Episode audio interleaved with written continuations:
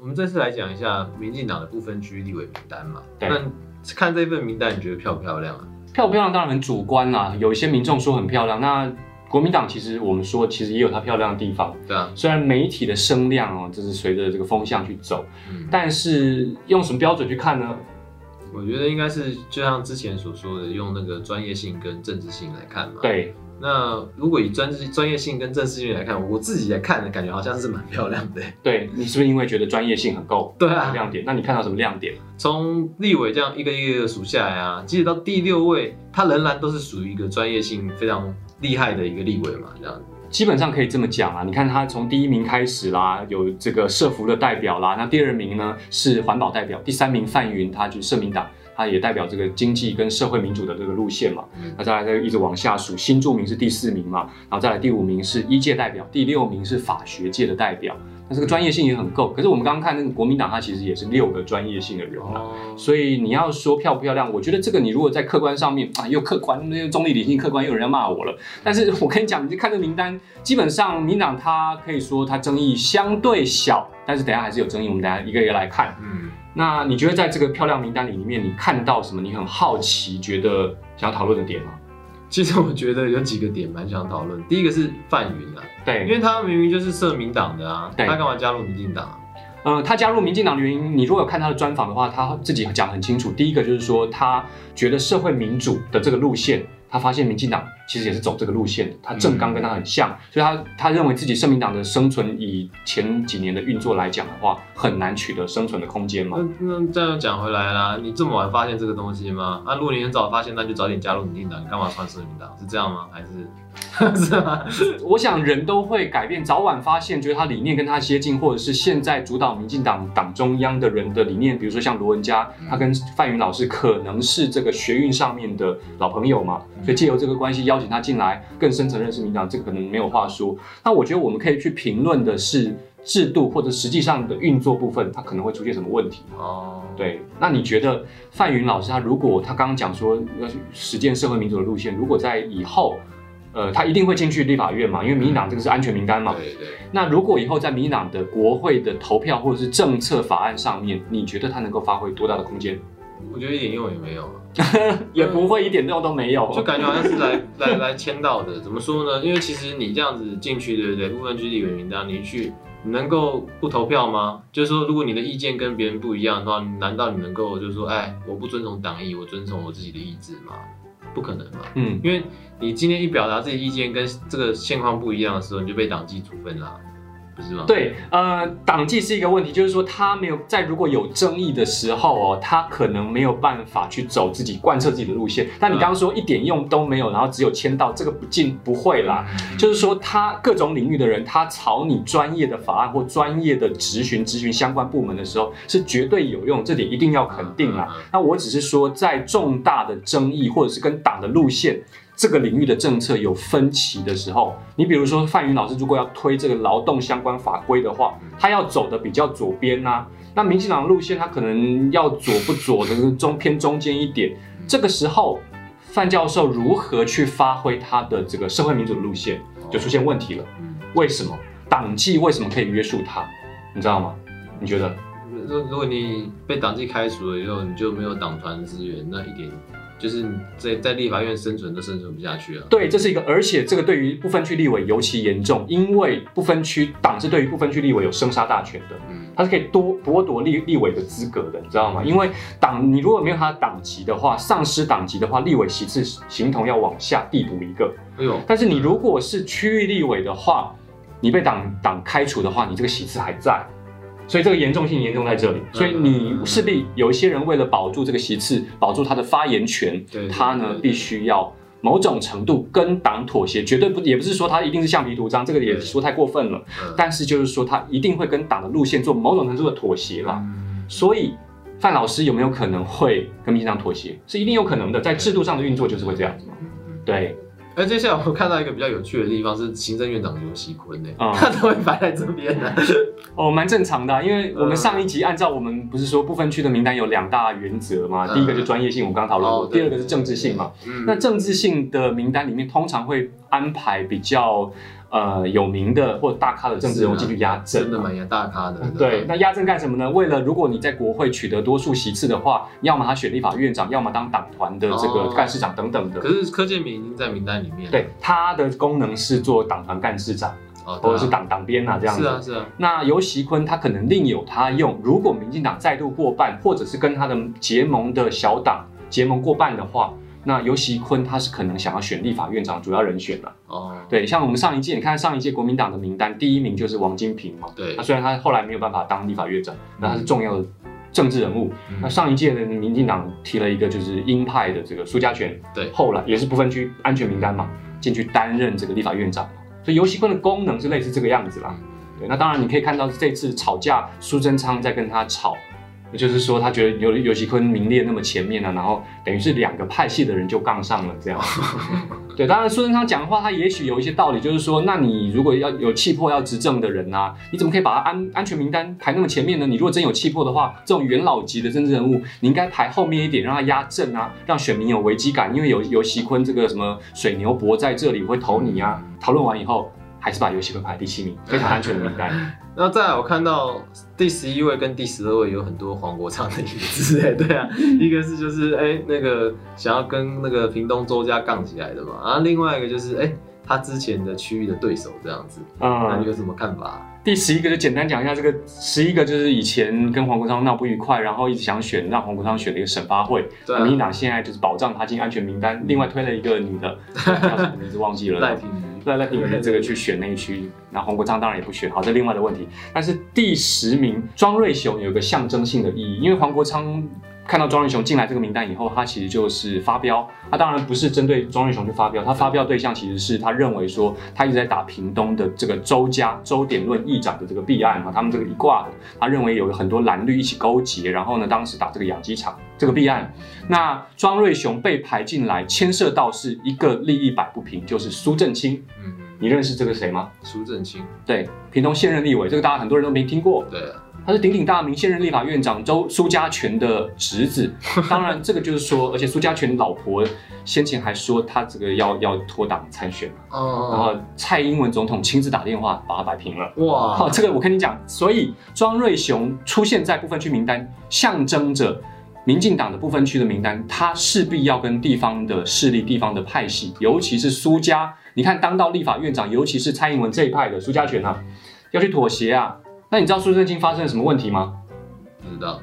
呃，苏正清就是说，现在他他他被质疑说，他被提出那个案子，有人控告他，就是说有涉入一个弊案，当然现在还没有判刑，不过有有这个道德上的疑虑，所以当时民进党党中央本来他是苏正清是排进安全名单部分区里面，把他排除掉了。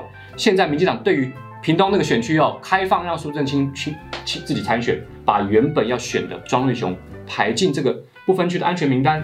所以黄国昌就很震怒，他就让那是他自己，他们自己是他们自己政党的恩怨，但是他时代力量征召了一个人去参选苏正清那个立法委员，那个区的立法委员。所以庄瑞雄这个名字代表什么意思呢？代表不分区名单里面势必要去平息党内的权力结构，就我们前面讲不分区的名单。嗯，接着我们就看到不分区的名单的一个是林楚莹啊，她是主播三立的知名的主播，哎，对，那感觉可是就正没两期，怎么会这个样子啊？对啊，就是说，一般像阿牛跟你说很有意识，就是我们自己做媒体，就是媒体人，其实你如果要涉入政治的话，尤其是这种传统的媒体哦，对，嗯，不是说媒体人不能参与政治，而是你参与了政治，你必须卸下媒体人的身份。对，那当然林楚英她她要参选，她如果当选，她一定是卸下主播的身份。但是这背后还牵涉到一个，他这个林楚英的电视台，他是三立电视台，是三立电视台是在民进党的。党中央是含水会结冻的了。对啊，对啊。你知道老板是谁吗？林坤海啦。这个在民进党内大家的鼎鼎大名叫做海派，他是靠跟谢长廷结盟所认识，然后在民进党起家的，就是含水会结冻。在中常委，民进党中常委里面有一席是海派的。对。那这一次这个不分区名单，为什么在安全名单出现这个林楚英呢？简单来讲，这个林楚英这位主播，他其实就代表了三立电视台老板的一个重要的背后势力在这儿。所以这个意思是什么？就是有人批评说，民进党以前不是呃认为说党政军要退出媒体吗？那你现在你背后有一个媒体老板，你又可以跨足政治，那你能不能，你对于政治有没有可以指指点点？这是一个很大的疑虑的问题。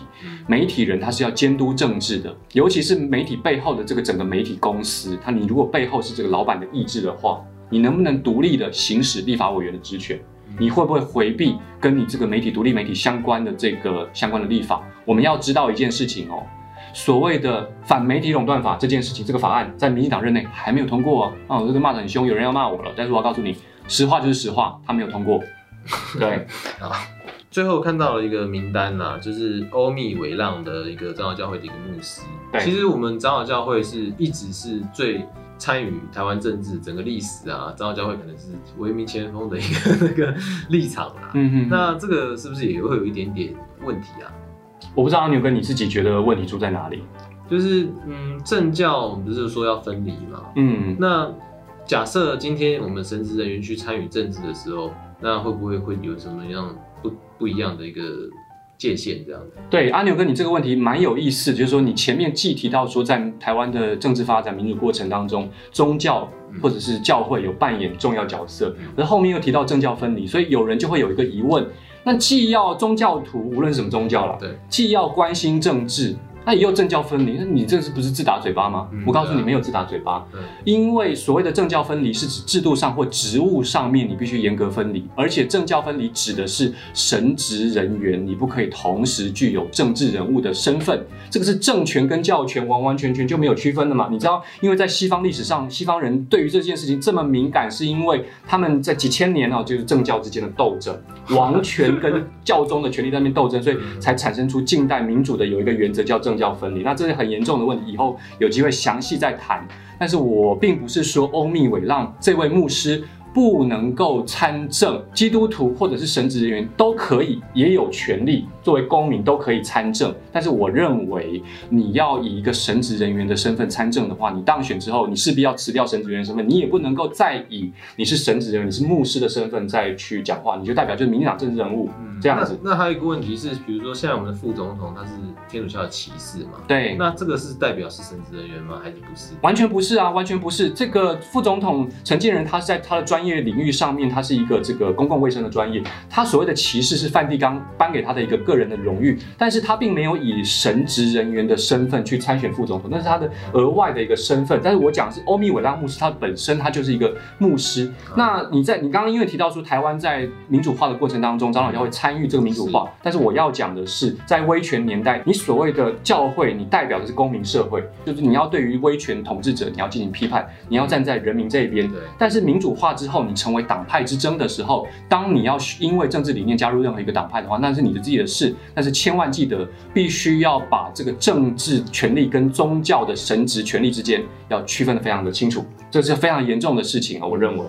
所以结论是什么呢？结论就是第一个，作为一个宗教信徒，他因为他同时也是民主社会的公民，所以他有义务也必须要关心政治。第二个，神职人员他不能够同时掌握政治权利，这个其实就是所谓的政教分离。所以你要参与政治，你必须把自己的神职人员的身份撇得干干净净。那接着我们来看一下时代力量，时代力量这次的名单呢，斌总有什么看法？